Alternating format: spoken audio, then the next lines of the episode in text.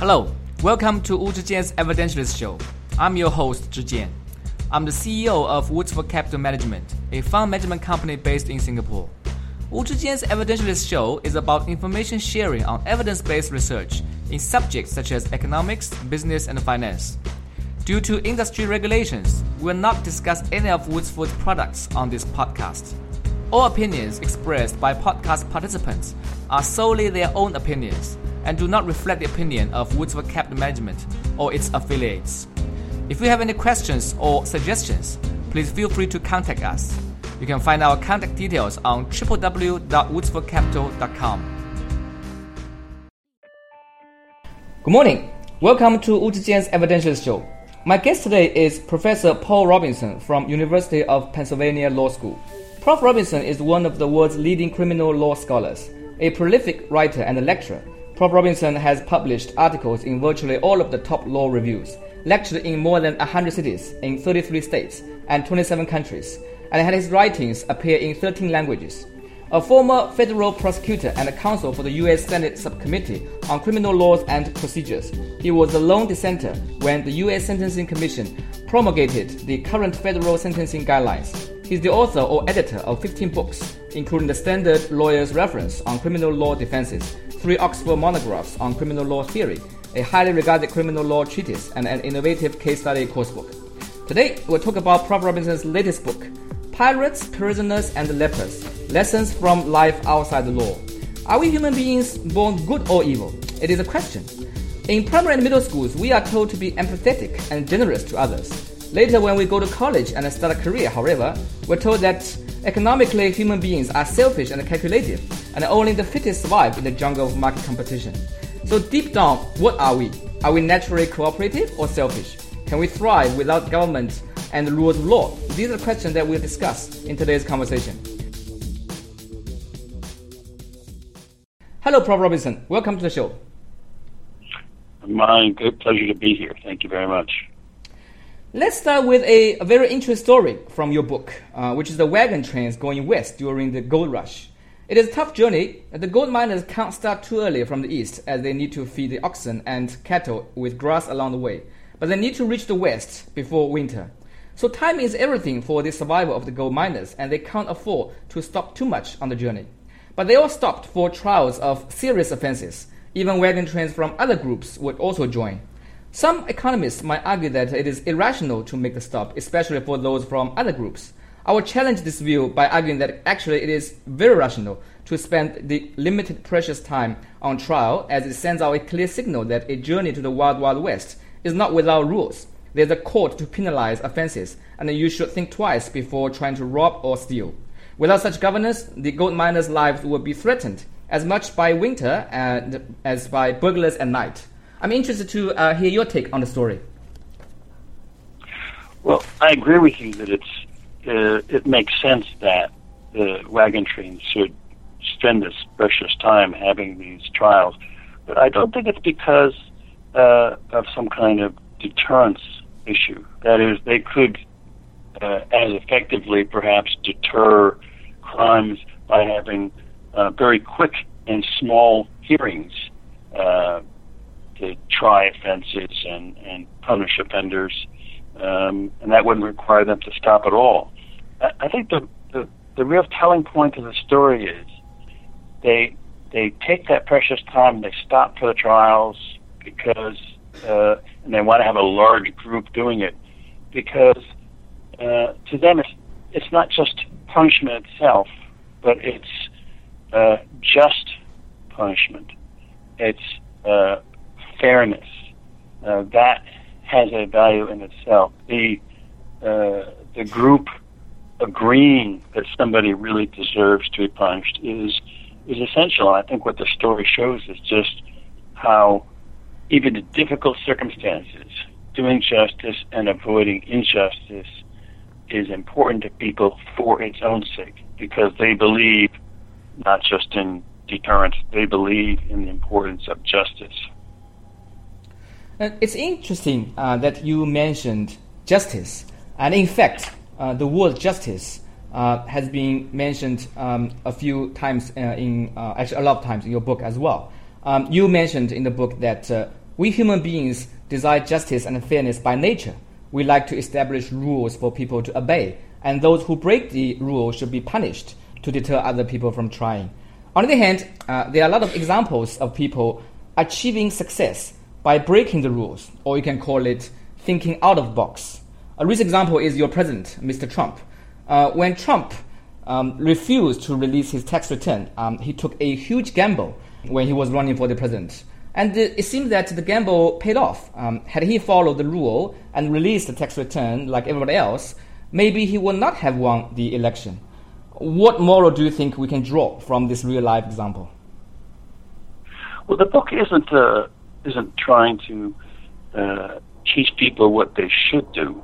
It's really an explanation of um, what people do do, how they act, and why they act the way they do. It's really meant uh, to teach uh, policymakers, uh, criminal justice system designers, um, what they need to take into account about human nature when they create a criminal justice system. And, and I guess it's the point that I, I made a little bit earlier. If you're designing a criminal justice system, it is absolutely essential that you focus on doing justice and avoiding injustice because only in that way can you get the cooperation and support of the larger community. Uh, if you cut corners on that and you let other things distract you from justice, things like uh, whether it's you know political considerations or even things like um, you know using some kind of crime control method uh, that's inconsistent with justice, uh, whatever your reason is for deviating from justice, at the end of the day, it weakens your system because your system loses that social influence with the community. People are, are less willing to respect it and defer to it when they don't see it as a reliable moral authority in their lives. If I understand um, what you said correctly, basically you're saying that uh, if things like uh, some people get away uh, with pushing the boundary or cutting the corner, uh, that will weaken the system. If things like that uh, happened, too bad. But maybe from the legislator's perspective, one way to make it up uh, is trying to come up with additional legislation or infrastructure um, to make sure that uh, doesn't happen again. Yeah, I think that's right. I think if you have a system that is easily distracted from doing justice, either because some particular person is politically influential or particularly rich or or perhaps because they're particularly unpopular. If the system gets distracted by other things other than a pure search for doing justice and avoiding injustice, then ultimately the system's reputation weakens with the community and it will get less deference and less cooperation and less support from the community. And the community is much less likely to internalize the, the social norms that the criminal law is trying to uh, propagate among the community. Uh, it's very understandable that uh, uh we human beings desire an equal society. We want to see a society that uh, nobody is above the law, for example. If you know there are cases happening that uh, um, some people who are rich or powerful um, seem to get away with some sort of preferential or special treatment. Again, you know, the confidence in the system might be weakened, and uh, um, understandably, people might become more angry or frustrated.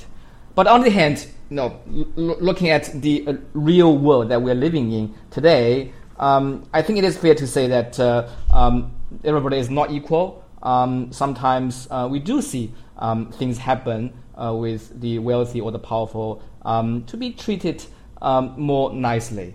Um, it happens in the U.S., it happens in China, it happens probably everywhere in the world. So how shall we um, reconcile, you know, these two seeming uh, contradictory mm, view of the world? On one hand, this is what we human beings uh, uh, wish to see, and on the other hand, uh, it is uh, not exactly what we are living in. Yeah. Yes, I, I agree that it's uh, there's an enormous uh, temptation for those who have influence um, to press the system to give them some special privileges or give them a break, cutting corners, or ultimately using the system uh, against some unpopular person. And I and I can certainly, if you look at it from their point of view, they might be thinking, well, you know, most of the time the system really does uh, pay attention and try to focus on doing justice, nothing more, nothing less. But you know, maybe one little case here will give a, an advantage to an ally and protect them from some punishment they deserve, or this other case, we'll, we'll twist this case just a little bit uh, because this person's particularly unpopular or maybe a, a political rival. Um, and what harm can it be? It's just you know one case of uh, a uh, hundred or a thousand. The problem is that this, the, the criminal justice system has to worry about its reputation, and reputations are not established uh, based on some numerical accounting of how every how how well every single case came out. Reputations among the community can be influenced by, you know, a couple of outrageous cases that end up in the headlines. People see, hear about uh, one case where there's some serious injustice or some serious failure of justice, um, and especially if the system uh, seems to accept this case as sort of normal doing business. That's uh, enormously um, devastating to the system's reputation because it tells all those people reading that, that newspaper headline or that blogger's blog, it, it tells them something about you know this system's motivation. This system doesn't care, isn't devoted to doing justice and avoiding injustice. So even a few cases where the system goes off track uh, can damage its uh, reputation, its moral credibility with the community. What do you think of this uh, um, privilege of the president to pardon someone? Right. Well, I think it probably depends on the case at hand. If it's a case of what people have come to appreciate is a wrongful conviction or uh, case where there's a clearly grossly disproportionate punishment to the disproportionate to the blameworthiness of the offender, then exercising that pardon power, that that clemency, um, can be a good thing. It can overall promote the reputation of the system by saying, look, where we find that the system has gone wrong, we really are willing to publicly acknowledge that and fix it. So it could be a good thing. On the other hand, um, as you suggest, there's a lot of times where the pardon power, and here I'm talking about the United States, the pardon power is used just as a political payoff, perhaps, and people are escaping the uh, punishment they deserve. And like all other cases of uh, failed um, failures to do justice, that I think seriously undercuts the uh, the system's moral credibility. We talked about justice a lot. As you rightly point out, justice should be one of the most important things that people care about. Uh, and indeed, it is a most important thing that people do care about. I remember when Congressman John Boehner was asked about his view on the uh, presidential election last year, he said that uh, he cared much more about SCOTUS uh, than POTUS. So the question is, uh, is there such a thing as universal justice that's accepted by everybody? Or actually you have different versions of justice uh, among different groups, such as a liberal justice, a conservative justice, a libertarian justice, or an American justice uh, and a Chinese justice? Could it be the case that uh, someone's justice is another man's nightmare? Well, that's a great question. That's a great question. Um, what the studies by social psychologists have told us is that there really is an enormous agreement about basic principles of justice and the relative seriousness of offenses and a lot of the other things which go into this concept of justice. And this agreement on a lot of these issues is across all demographics, across all cultures. Um, in fact, one of the things we talk about in the book is to look at the child development literature to see that you know there are predicted stages of sort of moral development uh, and thinking among children, and those stages and the content of each one of those stages is identical in every uh, society in the globe. Um, so there is a, uh, I think there is a, there are universal principles of justice. Here, the, I think there's two important caveats. First, um, there is what I, I might call sort of a core of wrongdoing. Uh, physical injury of another, taking property of another without consent, and deceit in exchanges.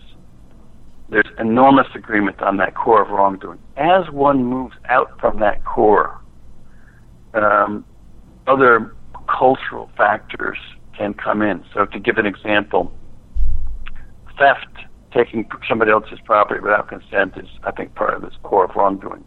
Mm. But uh, if you think about downloading music without a license from the internet, is that theft or not theft? Well, that's not the core of wrongdoing. In fact, whether you see it as theft or not really depends on the strength that you give to the analogy between, you know, is this is is downloading music without a license is that really like taking another person's property or not? So out out from the core, out at the uh, at the margins, um, different cultures can see the, the, sort of different strengths of that analogy to theft. Um, the, the second caveat is that while people, while there's an enormous amount of agreement about the relative seriousness of offenses, the relative blameworthiness of different offenders in individual cases, the uh, the agreement is not agreement about general severity of punishment, but rather agreement about relative, the relative amount of punishment. That is, uh, around the world, you can give people several dozen uh, little stories, criminal cases, and ask them to rank order them, and they will all rank order them the same. In fact, we have some some studies where we've done exactly this. But then, if you ask them, well, what should be the? They all agree that this is the relative order of these these uh, cases and the punishment they should receive. What do you think the absolute amount of punishment should be? Well, that's where they may disagree. Right? Some societies really do have, uh, you know, the death penalty is their uh, endpoint on the punishment continuum, where other societies may have, you know, 15 years imprisonment as their endpoint. And in fact, it's this disagreement over general severity of punishment which for so long hid the underlying agreement uh, that people have about judging the relative blameworthiness of different cases. Very interestingly, you mentioned uh, uh, the word death penalty.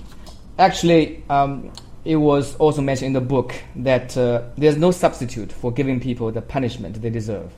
This reminds me of you know a lot of my discussion with my Chinese friends on the same subject. Um, the reason that they quote to support the death penalty is exactly the point from your book. Uh, deterrence is a wonderfully efficient mechanism for avoiding future crime. If a murderer is executed, it stops other potential murderers from trying in the future. So back to you, uh, Professor. Where do you stand on the death penalty and why? Well, I don't think that justice necessarily requires uh, the death penalty. Um, I think what justice requires is that more serious uh, offenses get punished more seriously, less less blameworthy offenders get punished less, Uh, it's this sort of relative ranking, which I think is intuitively what people around the globe feel uh, quite strong about. Um, the death penalty, I, I, what that means for the death penalty is if you if you culturally decide that you want the death penalty, and I don't think that's essential that you do, if you decide that you want to have the death penalty, I think it is essential that you reserve it for the most egregious cases. Uh, that's that's the lesson of of the imp- the importance of the what you might call the proportionality principle, right? Giving offenders with greater blameworthiness more punishment. Um, but death penalty is sort of the uniquely most serious punishment, so it ought to be reserved for the uniquely most serious case. If the case you have in front of you is one where you can imagine a case that is much worse, then you probably ought to reserve the death penalty for that case that is much worse. Treating the case that is much worse the same as the case in front of you um, is essentially a violation of the proportionality principle. These cases are importantly, meaningfully different, uh, and treating them the same by giving them both the death penalty is a way of um, uh, violating the proportionality principle. So, I, on principle, I, I, uh, I don't think that uh, at least uh, on the issues that I talk about in the book, I don't think that the death penalty is necessarily a problem in itself. But uh, I do think uh, to stick with a principle of, of uh, justice, one has to reserve it for the most egregious cases, which necessarily limits um, the kind and number of cases in which you can use it. If we look at uh, European countries, a lot of European countries, um, they don't have death penalty anymore. Uh, the um, heaviest penalty that any criminal would receive is probably life sentence, um, or I don't know, a few hundred years probably. So does it mean that actually the legal system there has moved the level of punishment uh, a whole level down? Imagine that in a um, more uh, serious and heavy punishment system, you have the highest death penalty, followed by life, and then maybe 30 years, etc. And then in another country without death penalty, you're just moving each grade of punishment one grade lower. So the old death penalty becomes the new life. The, the old life sentence right. becomes the uh, new 30 years. I mean, right. are these countries basically showing just more uh, mercifulness towards people? Right. Yeah, and what's interesting about this is that it, it shows that this issue about what the sort of high point, the end point of your punishment continuum is, is something that is malleable, right? You can, you're, you can culturally shift uh, how severe you want your punishment to be. That's why we see such enormous uh, uh, disagreement across the globe about what the maximum punishment should be because it really is culturally dependent. It's something that you can um, get a society to think differently about this. And it's not just the criminal justice system that may do this. you know, this is a larger society-wide conversation about whether you want the death penalty or you want life imprisonment or maybe you only want the 20 years, right? What's interesting is you don't see that same malleability when it comes to things like the proportionality principle, the notion that um, more uh, offenders with greater blameworthiness who have committed more serious offenses need to get more punishment than offenders with less blameworthiness. That proportionality principle you can't convince people out of that. You can't try to re-educate them out of that.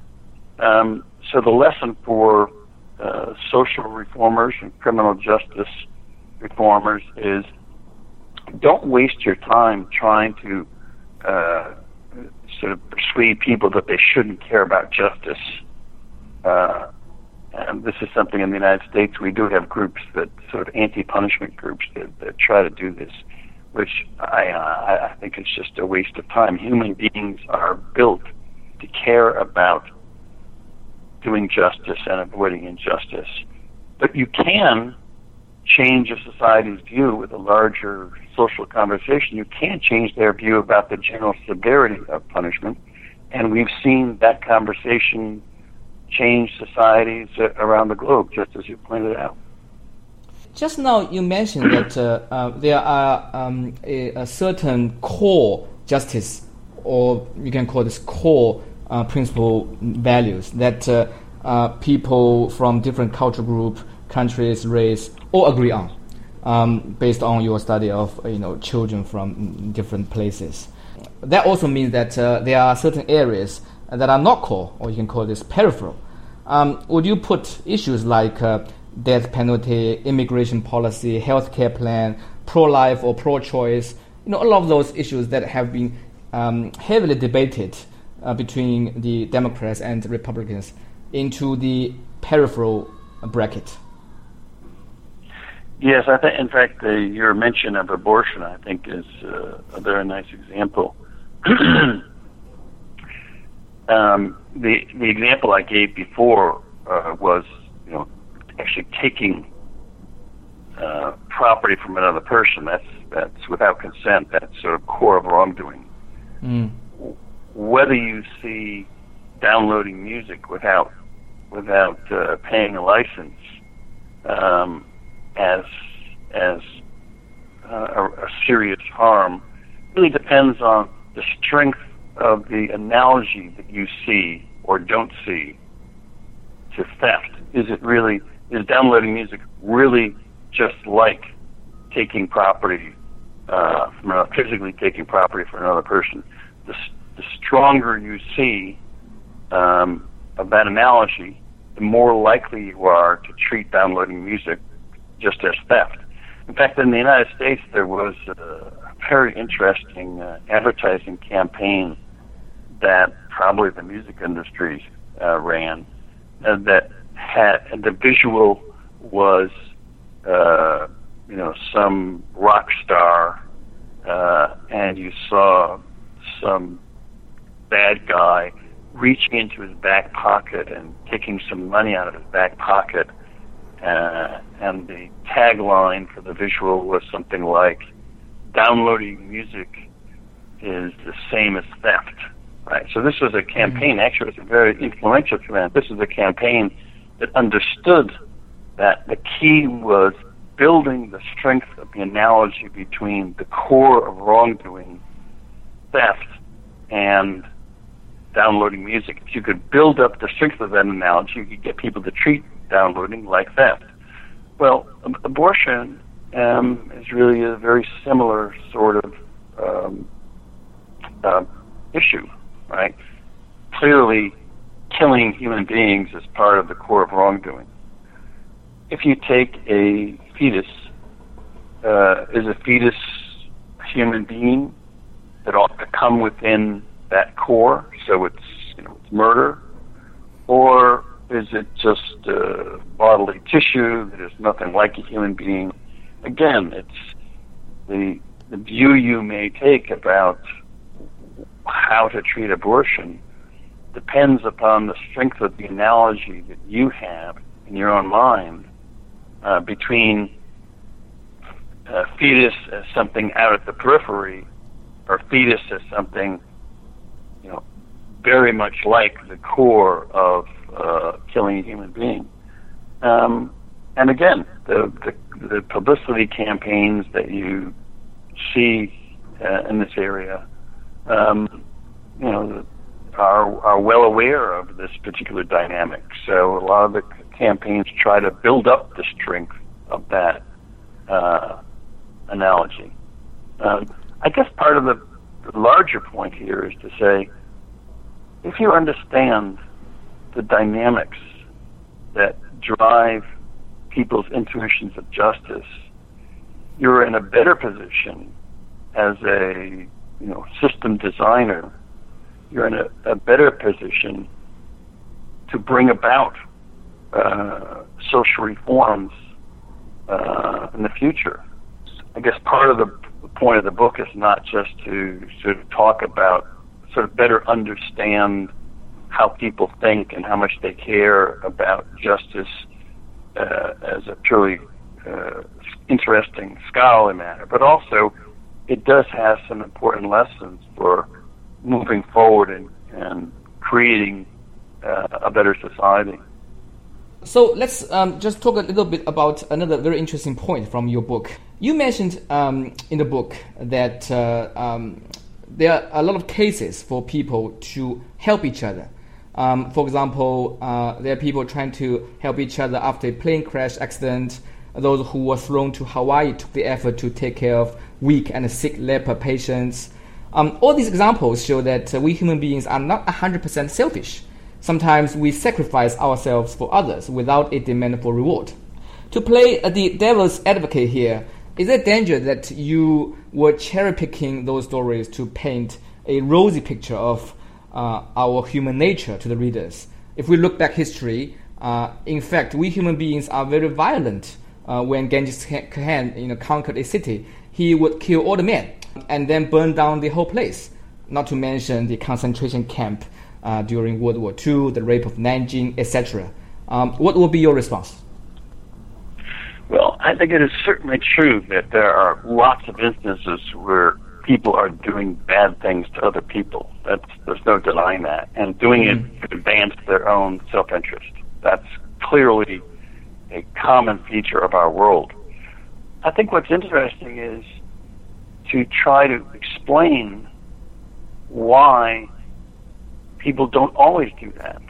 I mean, take some of the examples you you've given, for example, like the the leper colony, right? They just drop all these lepers on an island. Some of the lepers are actually strong and healthy at the moment. Some of them are very sick and can contribute nothing to the greater enterprise. They're just going to be a burden on it because they have to be taken care of. Uh, and and and if people were sort of built to be naturally self-interested and nothing else, well, what would have happened was the strong would have gotten together and uh, taken the current supplies and uh, gone off, ignored all the weak ones that needed care, and tried to create some world where they could uh, survive um, and not waste resources on on the sick that didn't happen. To my mind, when I hear a story like that, it's not a matter of sort of cherry picking. I, you know, I really don't know what the percentage of cases are where people act out of pure self-interest and in cases they don't. To me, just a single case like that, of course we have dozens and dozens, a single case like that presents a very interesting puzzle. Here they are in a desperate situation why would it, the thought even come into the heads of the strong and healthy ones that they shouldn't just try to save themselves by taking the resources and letting the weak just uh, die off for lack of care? What would ever, why would it ever occur to them to instead um, spend their limited resources caring for these people who could make no contribution. We see the exact same thing in the uh, Andes plane crash case, right? After the plane crash, a number of people were just they were injured. Uh, people thought they were probably going to die in a few days anyway. Why would it even occur to those people in those desperate circumstances to spend time, energy, and, and precious resources, taking care of those people who were just a burden and were probably going to die anyway. That's the puzzle, right? If you think that people are just built to be uh, purely self-interested, right? The Hobbesian bad man. Um, it's you know, it's only government that keeps us from all destroying each other because we're only interested in the self. Well, then those examples and you know hundreds of others don't make any sense. Um, I think the story is about human beings is more complicated, uh, as you know from the book.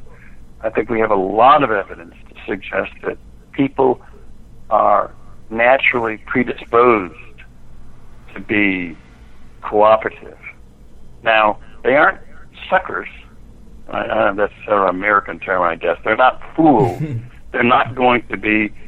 Uh, they're not going to allow themselves to be taken advantage of. But their initial instincts is to at least give cooperation a try. And cooperation means um, sometimes uh, ignoring your self-interest. Uh, and what's particularly interesting is I don't even think that these people, when they're the lepers are dumped on the island after the plane crash, when they're pulling people out of the wreckage, I don't think they're making calculations at all. I don't think they're saying, well, what's in my self-interest? What is in my self-interest? I think in those difficult moments, they are just on autopilot. They are just reacting instinctively to that situation. But that's that's quite telling, right? When they are on autopilot, when they're operating instinctively, their instincts are to do something against their own self-interest. That requires some explanation, it seems to me. That's a genuine puzzle, and the only answer to the puzzle is humans do have this natural predisposition uh, to be cooperative. It can be the predisposition can be overwhelmed by other things, you know, corrupt leaders, uh, uh, bullies who are trying to take self-interest. There's there's lots of ways that people can can pull back and say, "Oh, I'm certainly not going to, you know, contribute to that enterprise because I'd just be taken advantage of." Um, but what's interesting is that's not that's not our first and intuitive reaction. Well, indeed, I think uh, you know at least it's uh, um, reassuring to um, see that uh, we are still human beings. We're not robots or uh, cold-blooded snakes. So I, I wish that uh, we had more time, but uh, uh, given the um, limited time of our interview, we're going to um, close the interview very soon. Professor, before we let you go, is there any um, words of wisdom or advice that you'd like to share with our Chinese audience? As you know, I've been to China a number of times. I, okay. I has it has struck me as a very exciting time in history uh, to be Chinese. There is so much uh, opportunity. There's so much change, um, and I'm particularly interested and thrilled by the fact that there are uh, seem to be a, a number of Chinese, maybe it's cultural, who really are interested in this, this sort of the wisdom of the people, right? The, the shared intuitions of justice of the community. I, I, I'm told that this there is a sort of a part of the uh, Confucian uh, philosophy is is is one that mm. incorporates this idea that there is some natural wisdom in the the collected community. I'm I'm I'm particularly thrilled to to see the potential interest in that because I think longer term that really does have the potential to produce uh, a a criminal justice system uh, that pays attention to people's intuitions of, of justice, and that's I think a system that in the end can produce a more just society. So this seems to me like it's just a, an incredibly exciting and interesting time to uh, to be Chinese, and of course, great for people like me to see how that great uh, experiment works out. So good luck with that. Thanks very much for listening. I'm your host, Zhi If you have any questions, please feel free to contact us. You can find our contact details on our website. I wish you a good day.